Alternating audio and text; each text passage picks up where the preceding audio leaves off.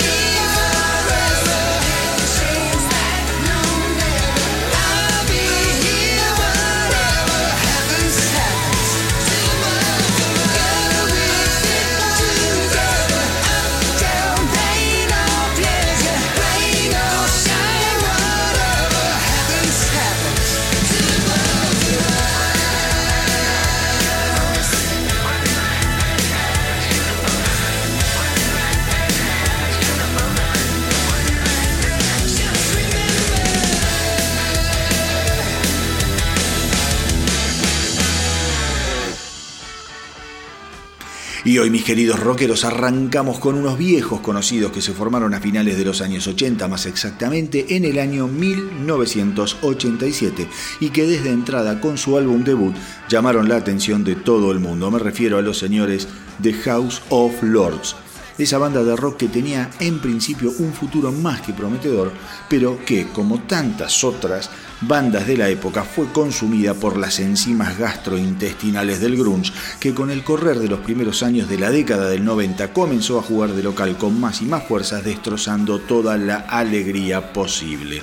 Pues bien, la semana pasada les mencionaba al sello discográfico Frontiers Music y les decía que era un sello que rescataba a esas bandas o artistas o bien devaluados o bien pertenecientes a una segunda línea de fuego. Por ejemplo, Frontiers Music tiene en su extensísimo catálogo a bandas como Asia, Mike Trump, que es el cantante eh, de White Lion, ahora en una carrera solista más emparentada con el folk y el country, pero bastante buena, Night Rangers, eh, Boston, Pretty Maids, Cinderella, Bruce Kulick, Revolution Saints, que es la banda en la que tocan Jack Blaze, Dean Castronovo y Doug Aldrich, o sea, todos músicos gigantes y, que suenan increíbles, y obviamente Frontier Music fue la encargada de rescatar a los muchachos de House of Lord, que actualmente cuenta entre sus filas solo con el cantante original James Christian, pero que sigue sacando discos realmente bárbaros. El último álbum de la banda es New World, New Eyes, que salió eh, esta semana que pasó y del que ya habíamos escuchado el excelente adelanto Chemical Rush acá en El Astronauta del Rock. El tema con el que inauguramos el episodio de hoy se llama The Both of Us, otra gran canción que deja bien claro por dónde va la cosa hoy en día eh, con los House of Lords. Temas redondos, sin demasiados estruendos, todo clarito al frente y con un dejo de buena onda que hoy en día es más que necesaria. ¿Y por qué digo esto último? Obviamente por la situación del mundo, que de a poco está intentando volver a una nueva normalidad, que desde ya me parece una cagada espantosa. Porque no sé ustedes, pero yo quiero que me devuelvan la normalidad de siempre. Quiero que mi vida esté repleta de libertad.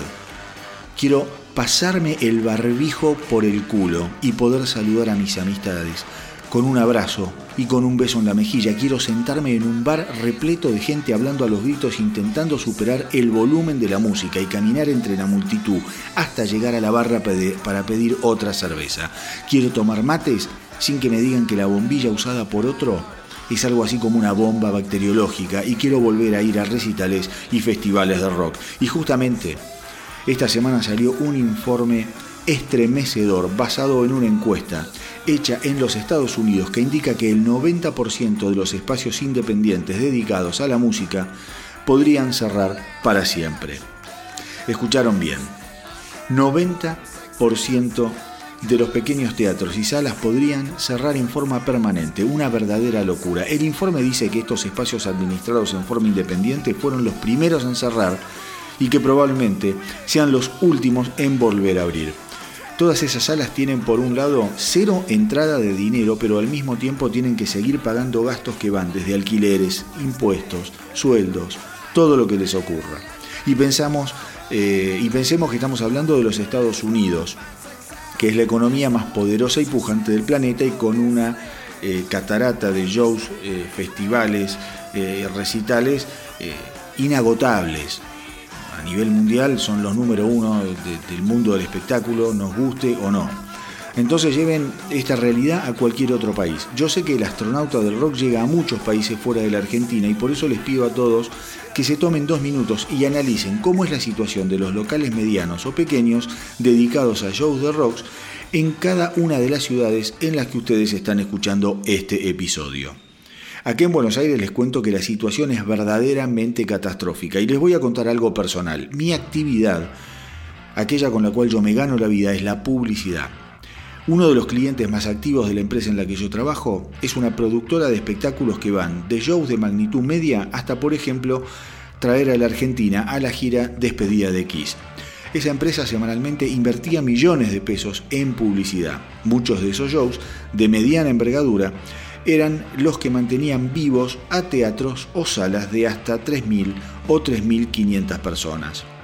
Bueno, imagínense que desde el 18 de marzo toda esa inversión se redujo a cero, con lo cual se vendieron cero entradas y por lo tanto esos teatros o locales medianos no están viendo un peso desde hace tres meses, ni hablar de los músicos y sus equipos de trabajo, tema del que ya hablamos varias veces en el astronauta del rock.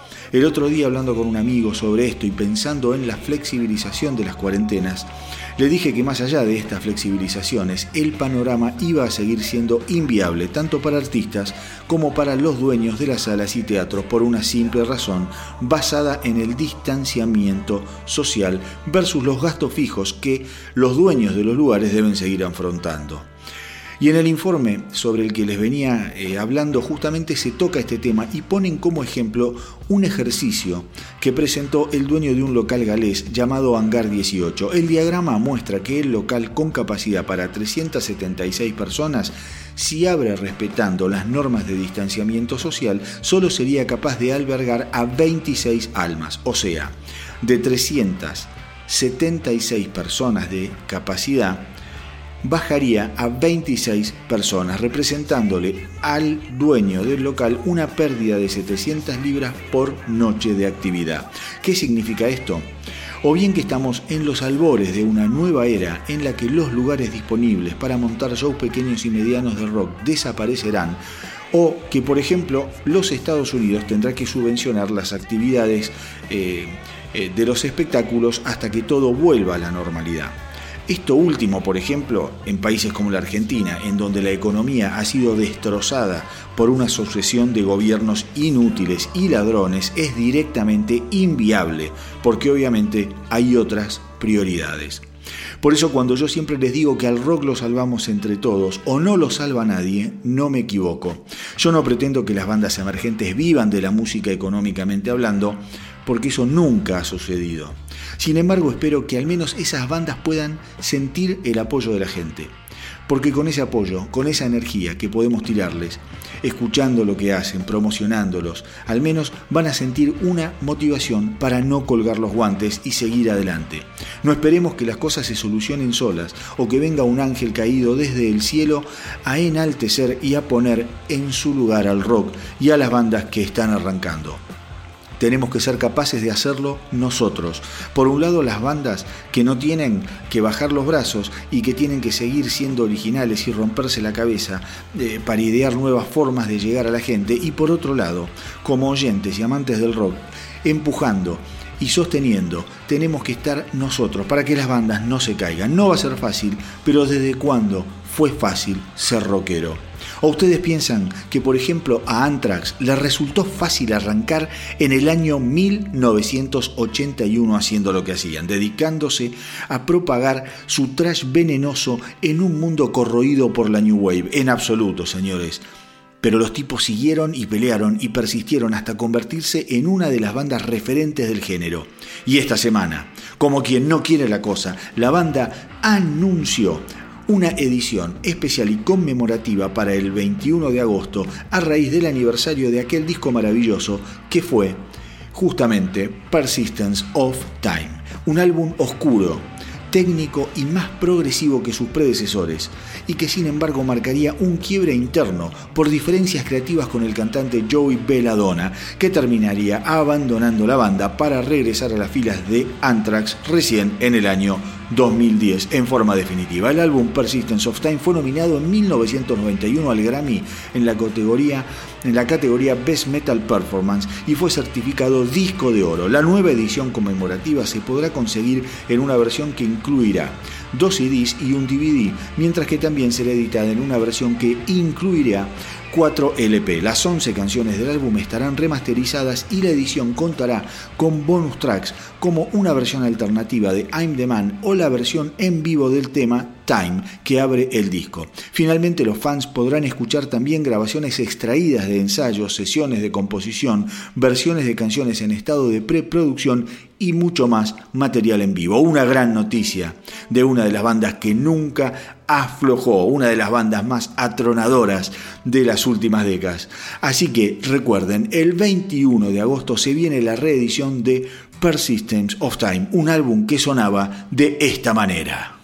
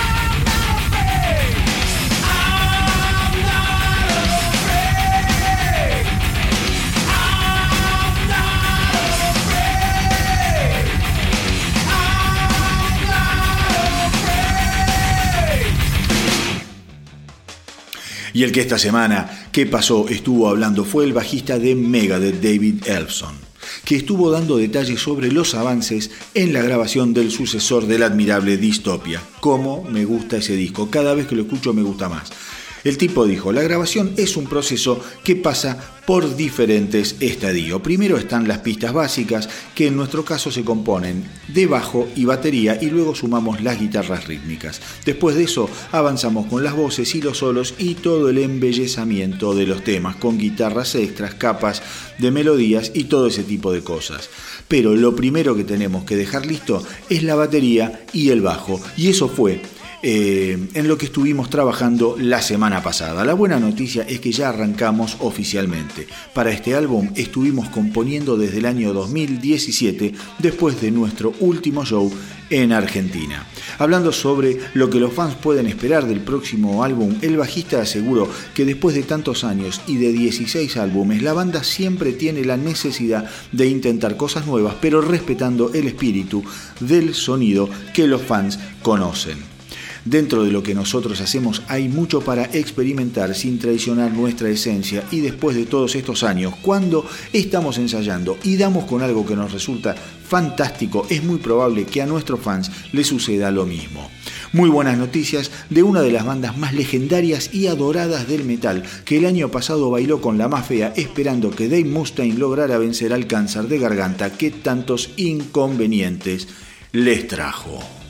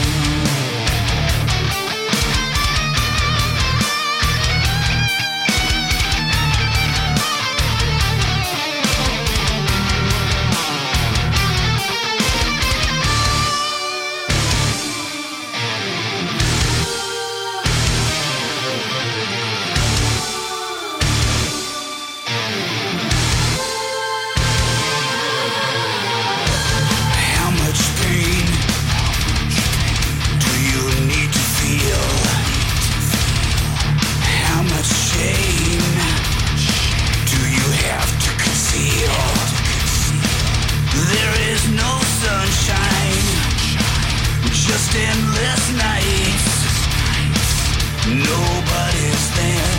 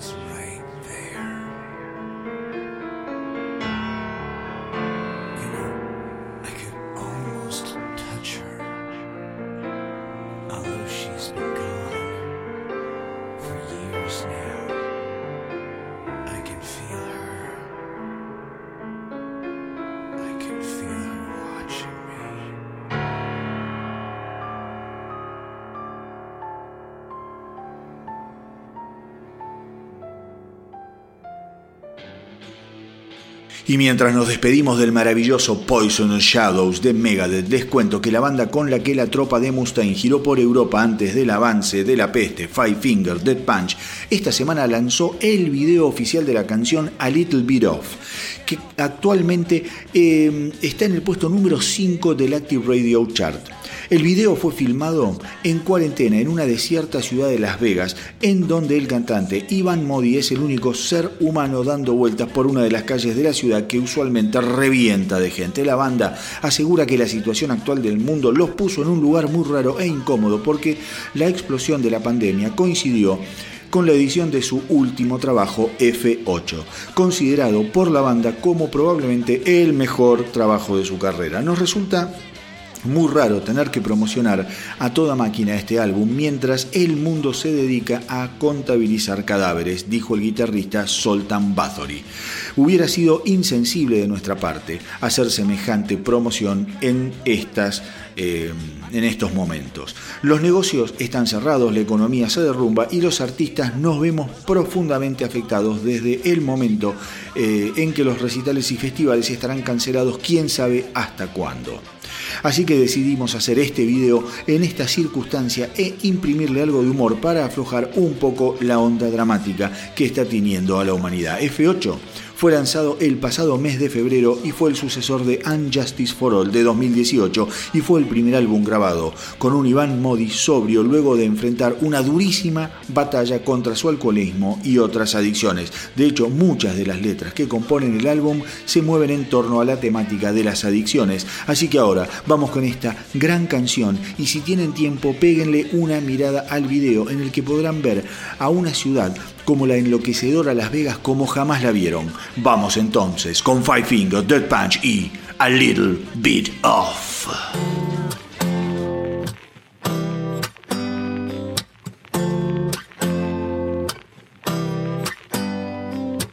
I'm a little bit off today. Something down inside me's different. Woke up a little off today. I can tell that something's wrong. I'm a little thrown off today. There's something going on inside me. I'm a little bit off today. A little bit off today. I'm a little bit off today. Little bit off. See, I'm a little bit off today. I cannot put my finger on it. Got up a little off today just to play that same old song. I don't really wanna try today. I see nothing in my reflection. I'm a feel like I could die today. I'm a little bit off today. Feel like I could die today.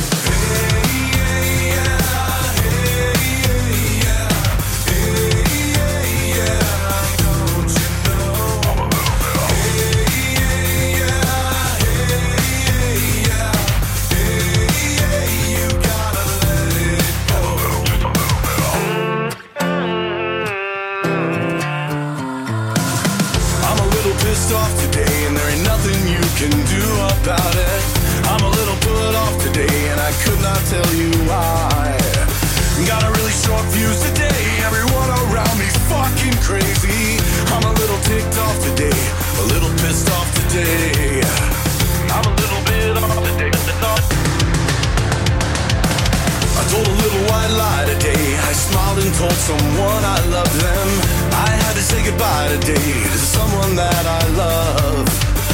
I couldn't even cry today. I think my heart is finally broken. Didn't need a reason why today. I don't need a reason why today.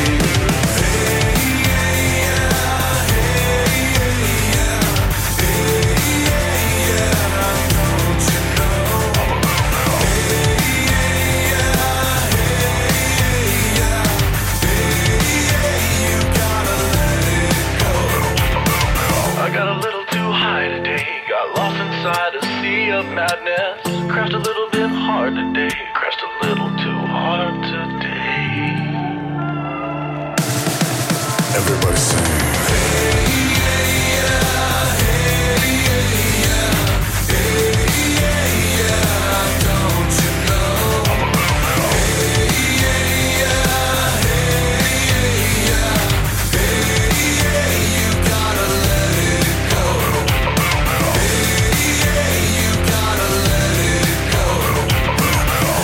Little bit Something down inside me feels so different. Just a little bit off today. You can all fuck off today. Y el cantante de los siempre grosos de Leppard, Joe Elliott, contó esta semana que dado el tiempo libre que tiene la banda a raíz del fucking virus, eh, es muy probable que se concentren en la grabación de un nuevo trabajo. Recordemos que de buenas a primeras un año que en principio iba a resultar ultra ocupado para los Leopards de pronto volvió a foja cero como consecuencia de la reciente cancelación de la tan esperada Stadium Tour que la banda tenía agendada junto a Poison, Motley Crue y Joan Jett. La posibilidad de comenzar un nuevo álbum siempre está, dijo Elliot. Si algo ha caracterizado a esta banda es que nunca se detiene, aunque no estamos bajo los reflectores permanentemente, lo cierto es que estamos siempre trabajando en algo, componiendo o barajando ideas entre todos.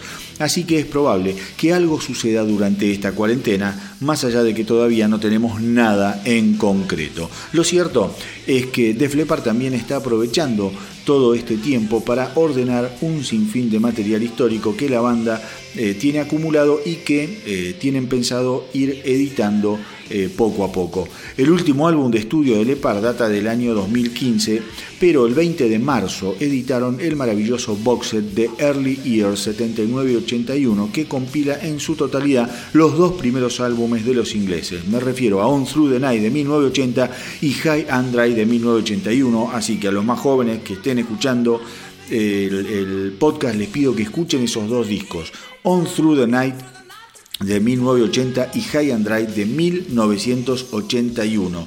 Y ahí van a entender por qué Def Leppard llegó a ser lo que es hoy. Porque de entrada los tipos tenían en claro lo que tenían que hacer. Sonaban impresionantes. Se diferenciaban, eran jóvenes, tenían ganas, tenían garras, tenían potencia, tenían canciones gancheras, sonaban bien bien producidos, canciones bien compuestas. Entonces los tipos marcaron una diferencia realmente eh, muy, pero muy grande.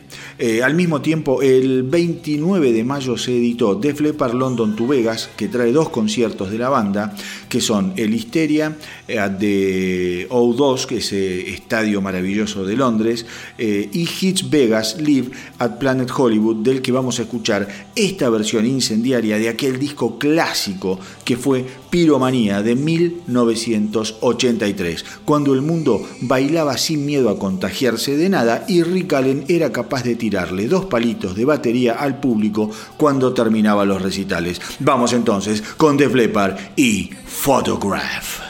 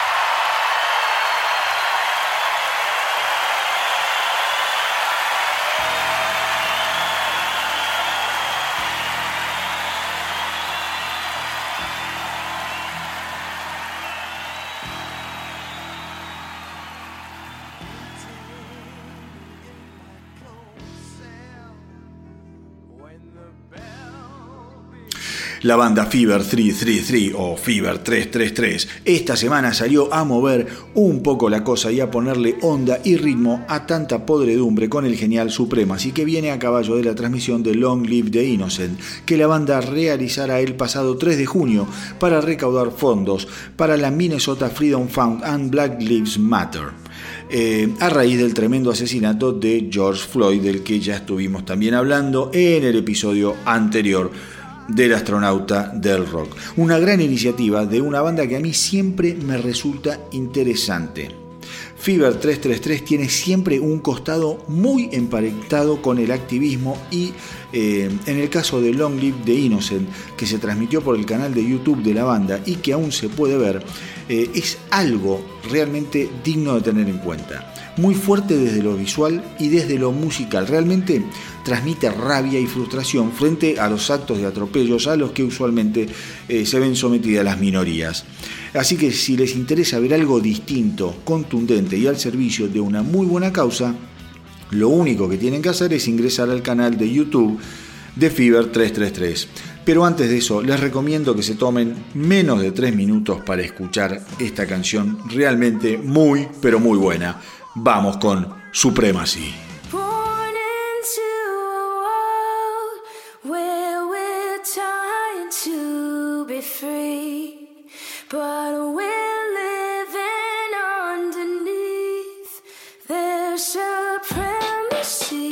Yeah, yeah, yeah.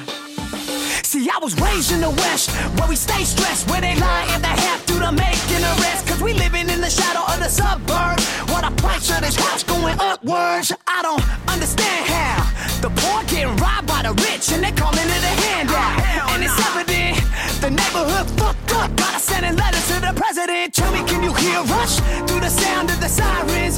And you wonder why the streets getting violent. Another mother shed tears at the cemetery burying a firstborn child. Damn. I've been watching through the years, dominoes firing, waking up screaming, let me live in a cold sweat. Segregated, they consider us a known threat, so we hopeless. Hey, born into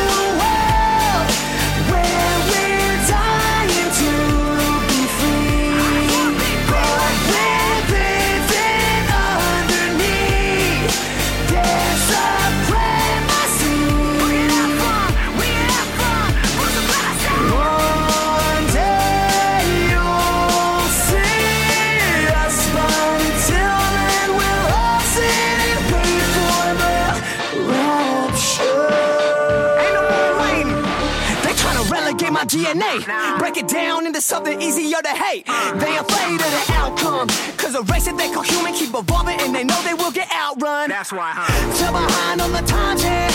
Protest culture on strike like lightning. Losing hold of control, so we rise and put the muscle on, but we won't stay silent. Born into a world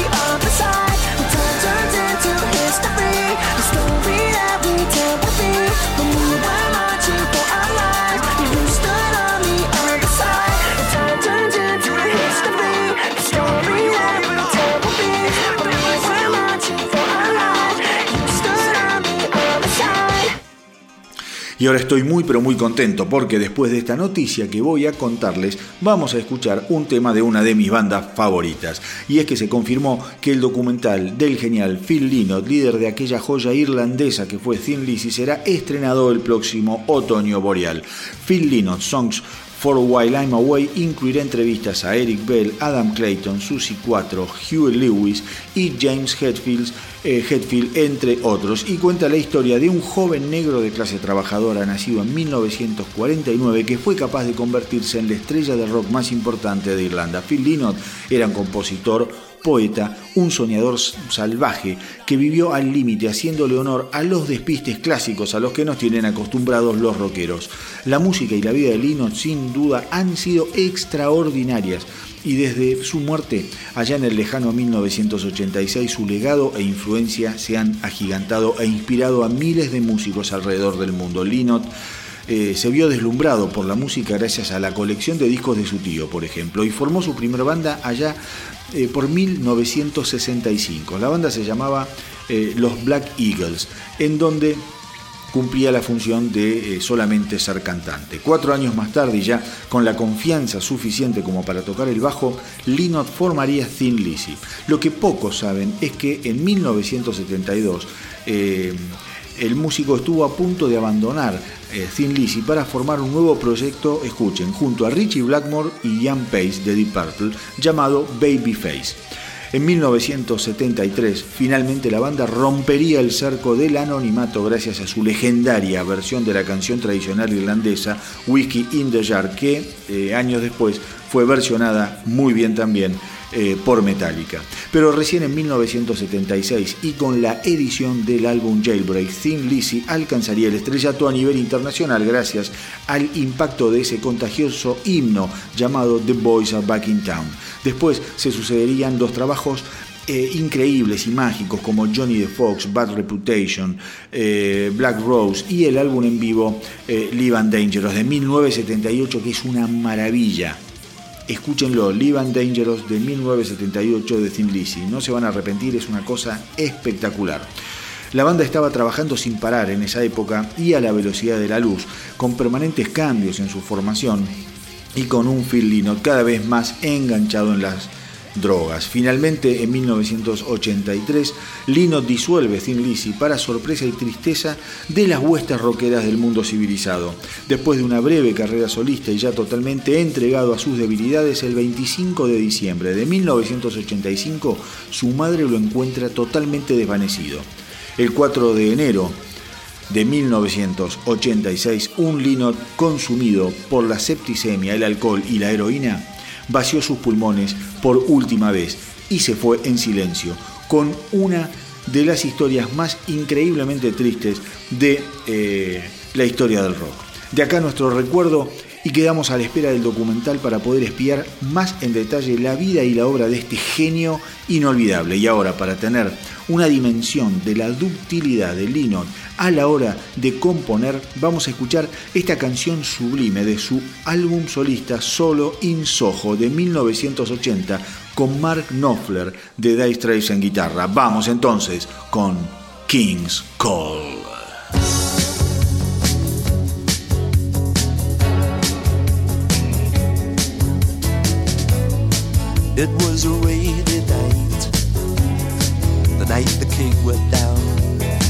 Everybody was crying, seemed like sadness had surrounded the town.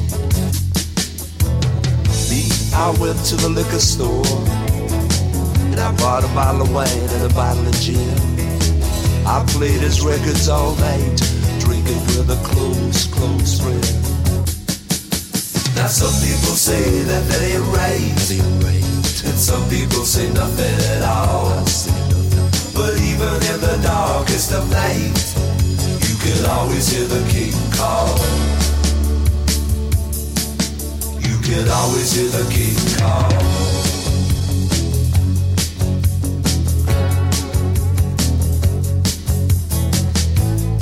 Well, they put him away in Memphis, six feet beneath the clay. Everybody was crying, everybody said it was a plain gray day. Me, I went to the liquor store and I bought another bottle of wine and another bottle of gin. I played his records all night and I got drunk all over again. Now some people say that that ain't right. That ain't right. And some people say nothing at all. I say nothing. But even in the darkest of night, you can always hear the king call. You can always hear the king call.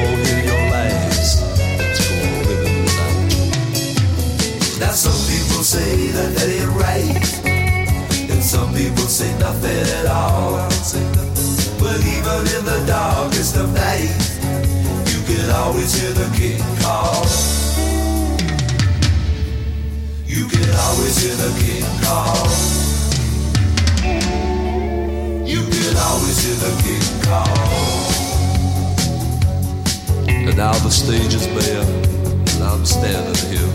You can always hear the king call. You can always Might hear as well the bring the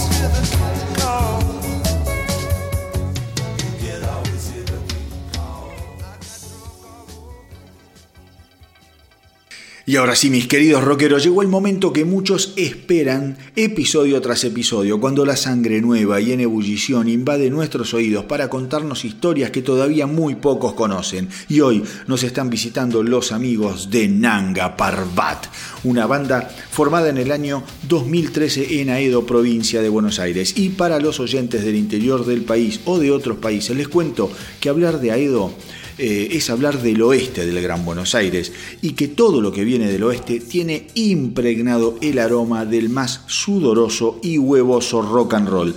Así que como buenos representantes de esa jungla rockera, los Nanga Parbat vienen gastando los senderos del underground porteño sin descanso y a paso firme. En el año 2015 la banda fue telonera nada más ni nada menos que de Cabezones y después de un hiatus de tres años en el 2019 deciden volver con todo y con la producción de su primer demo del año 2019 bajo el brazo que incluye tres canciones y al que poco tiempo eh, después se le animan con un segundo demo llamado Vicios y Deidades, esta vez con dos temas nuevos. Ambos trabajos los pueden encontrar en Spotify.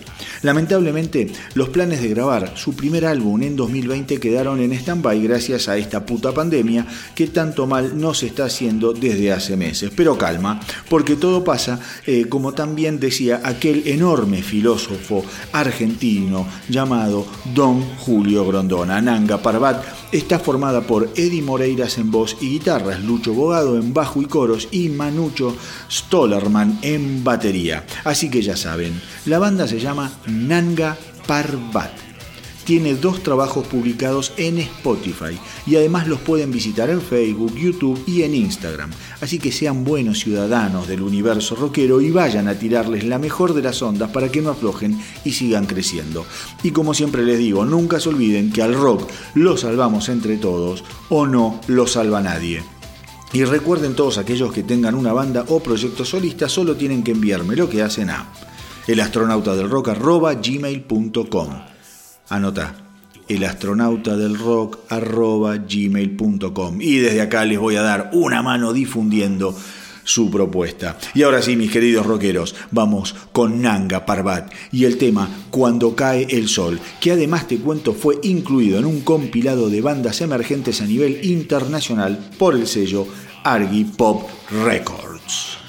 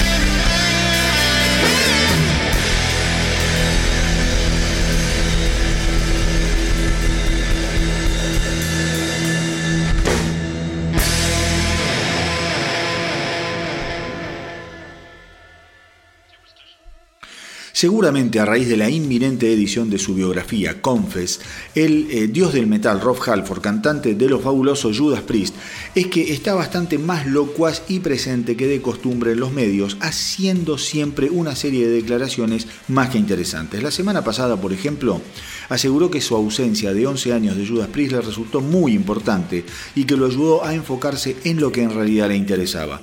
Durante ese tiempo, Halford trabajó en varios proyectos solistas, incluyendo los extraños Fight y eh.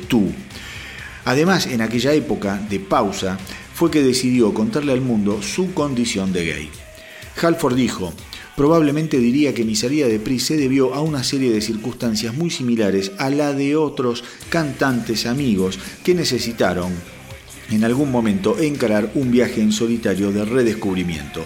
Creo que en mi caso fue una decisión muy importante porque al final es como dice la canción, uno no sabe lo que tiene hasta que lo pierde.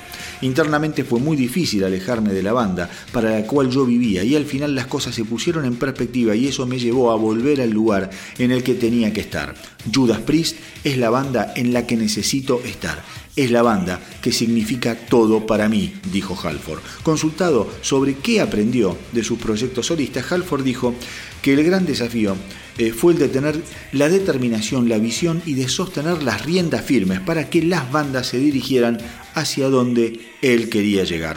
Personalmente adoro este ser de metal inoxidable hasta el más profundo de los infiernos, sin embargo nunca fui demasiado fan de su carrera como expatriado. Y está tan claro que el lugar de Halford es el búnker de Judas Priest que cuando volvió y grabaron Angel of Retribution, esa alquimia sagrada estableció un nuevo estándar de calidad para esta máquina embriagadora de talento infinito. Vamos entonces con uno de los temas que marcó el regreso de Halford a Judas Priest, World Fighting For.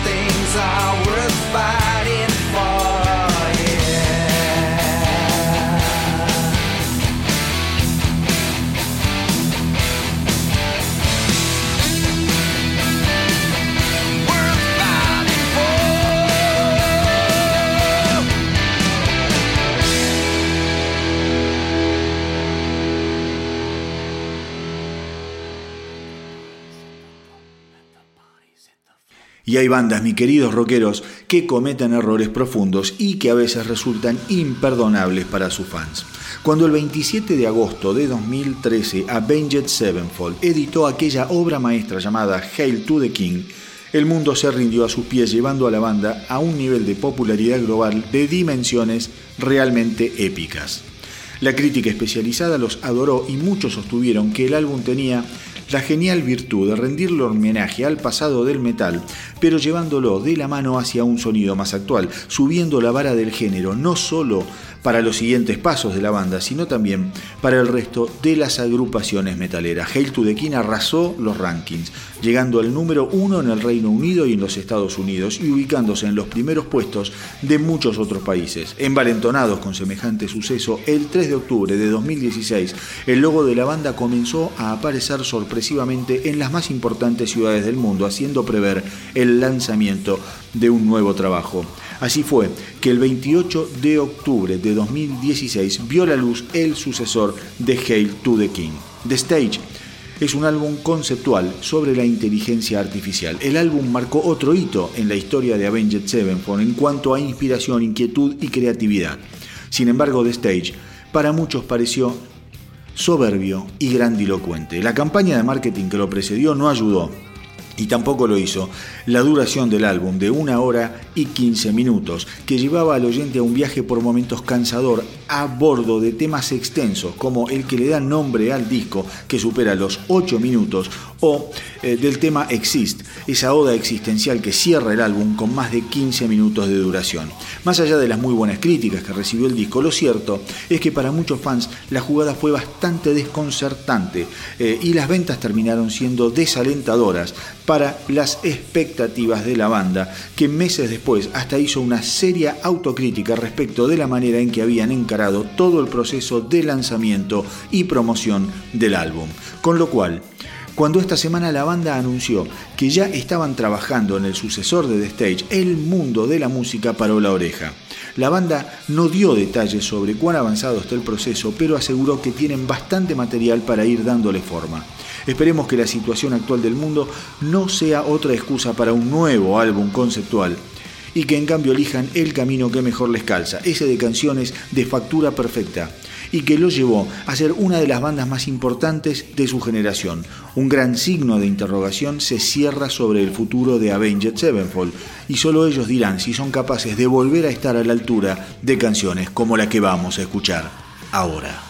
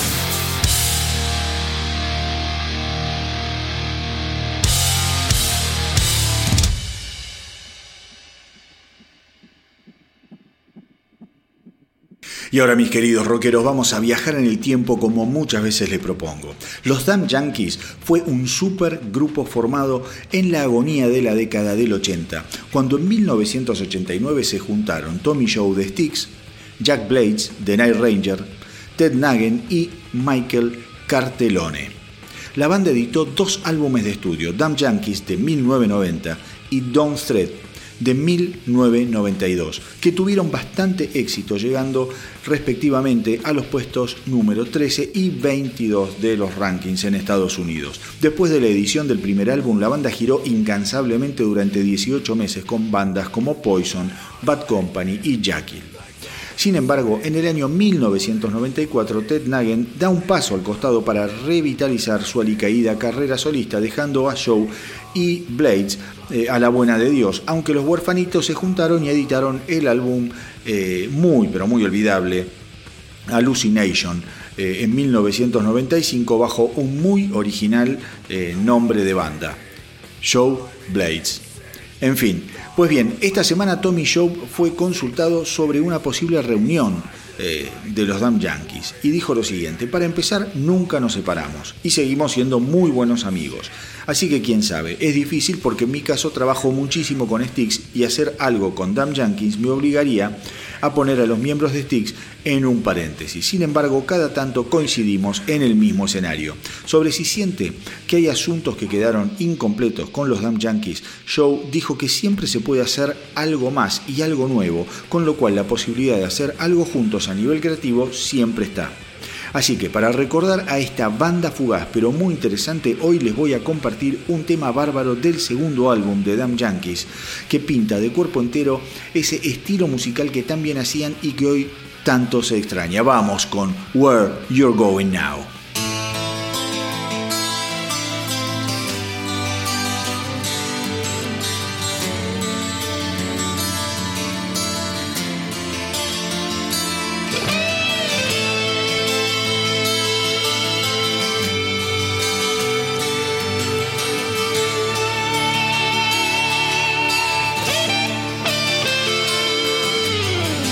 There's a face in the mirror, and you close your eyes.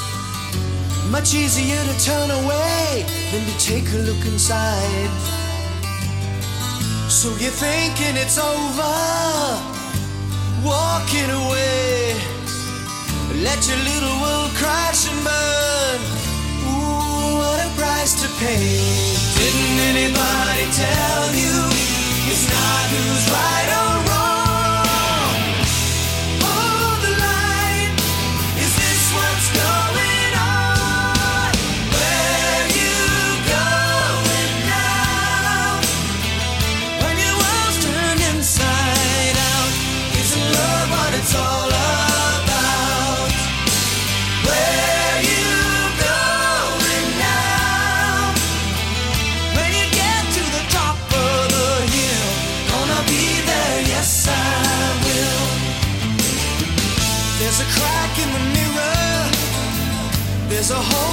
sun.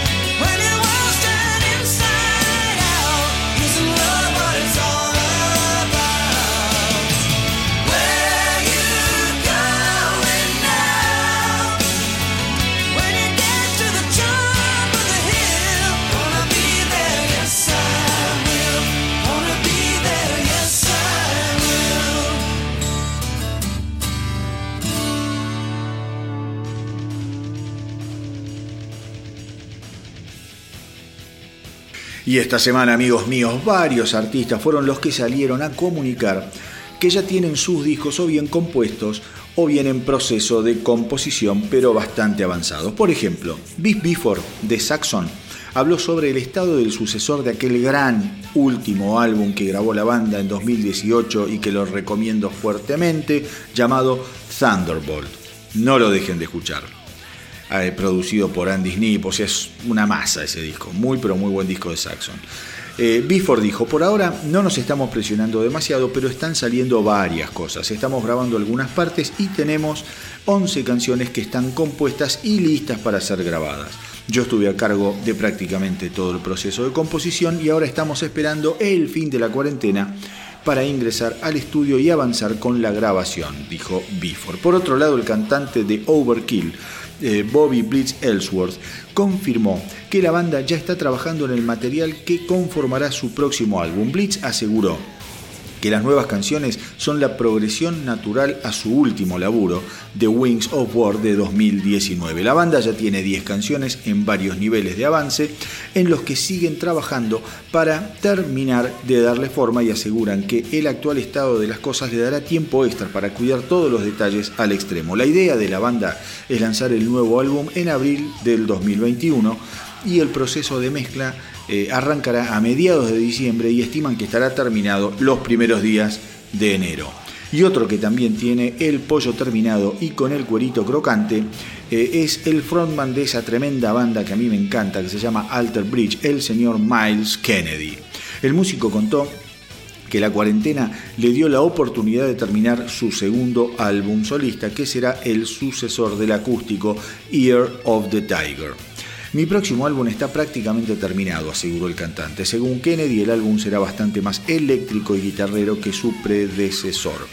Eh, será un álbum más duro y más fuerte y con bastante presencia de guitarras eléctricas. Kennedy tiene un álbum, el álbum este en el que está trabajando lo tiene prácticamente todo demiado y ya comenzó con los trabajos de preproducción. Así que mis queridos rockeros, hay grandes discos en estado de desarrollo uterino y como buenos amantes del metal que somos, el advenimiento de pequeños demonios encolerizados no puede más que llenar nuestros corazones de felicidad. Y mientras esperamos a que estos nuevos vástagos infernales den a luz les propongo escuchar este asombroso villancico de 2017. Vamos con Overkill y Mean Green Killing Machine.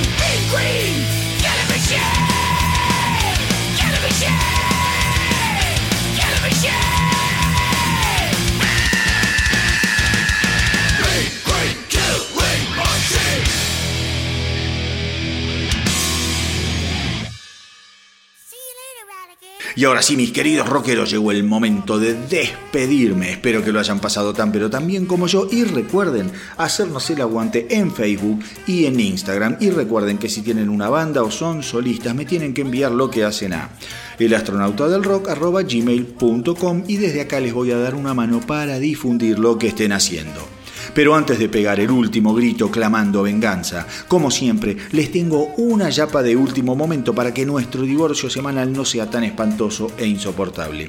Y es que esta semana los Naf Naf estrenaron un nuevo tema, la canción Broken Love, que es un adelanto del próximo álbum de la banda, de la banda Brainwashed Generation, que saldrá eh, a la venta el próximo 10 de julio vía Frontier Music y que será el sucesor de aquel disco de 2018 llamado Diamond Boy. Nuff Enough nos tiene acostumbrados a esos sonidos de hard rock tan típicos de la década del 80 con canciones que siempre son un deleite escuchar. Del álbum, escuchen, participan nada menos que Dax Nielsen de Chip Trick, Mike Pornoy y Steve Ramone. Originalmente formados en 1984, Naf la banda eh, despegó finalmente en 1989 cuando eh, su disco homónimo se convirtió en un mega éxito gracias a hits como New Thing y Fly High Michelle. Pues bien, mis queridos rockeros, luego de una larga carrera con más de una docena eh, de muy buenos discos, hoy me despido hasta el episodio que viene con Broken Love, lo nuevo de Naf. Y como siempre les digo, hagan correr la voz para que nuestra tripulación no pare de crecer. No se dejen arrastrar por la locura. Todos los días escuchen un poco de rock and roll, llamen a sus amigos para ver cómo la están llevando y siempre recuerden que aunque parezca que no, cada día estamos un poquito más cerca de que todo esto pase. Cuídense mucho y que viva el rock.